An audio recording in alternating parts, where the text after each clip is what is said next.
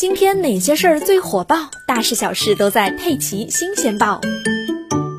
二零一九年，二十八岁的杭州姑娘甜甜到杭州一家医院去打了耳洞。她说自己就怕街边的小店可能有卫生问题，就特意到医院去打了耳洞。可是打完耳洞之后，还没等享受戴耳环的美丽呢，伤口却一直在隐隐作痛。他以为是打耳洞之后的正常反应，就没有太关注。可是三个月后，甜甜打耳洞的地方红肿了起来，又痛又痒，还有黄色的分泌物。他再次来到打耳洞的医院，医生表示可能是内部化脓了，就给甜甜耳洞红肿部位挤了脓。但是回家之后，甜甜发现耳垂更加红肿了。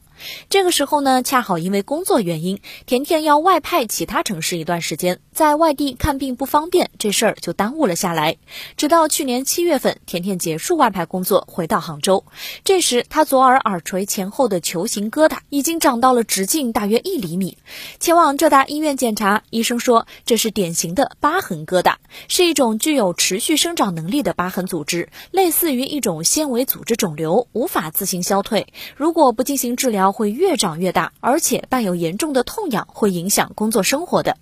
其实甜甜并不属于疤痕体质，虽然是在正规医院打的耳洞，但是回来之后并没有加强护理，还经历了挤脓，加上痛痒之后，甜甜经常抓挠伤口，很可能在这个过程中又发生了感染，没有进行正确的处理，导致疤痕疙瘩越来越大。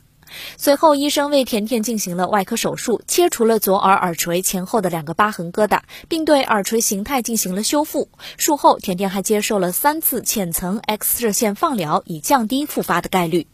医生说，其实真正的疤痕体质在人群的比例中非常低，就算是非疤痕体质的人，在没有护理好伤口的时候，尤其是位于耳垂、胸口、肩胛等处的伤口，同样也很容易发生疤痕疙瘩。在黄种人中，大约有千分之零点三的人在打耳洞后会发生疤痕疙瘩，大家不用过度担心。不过，还是要去正规的医院进行无菌操作，之后也要好好护理哦。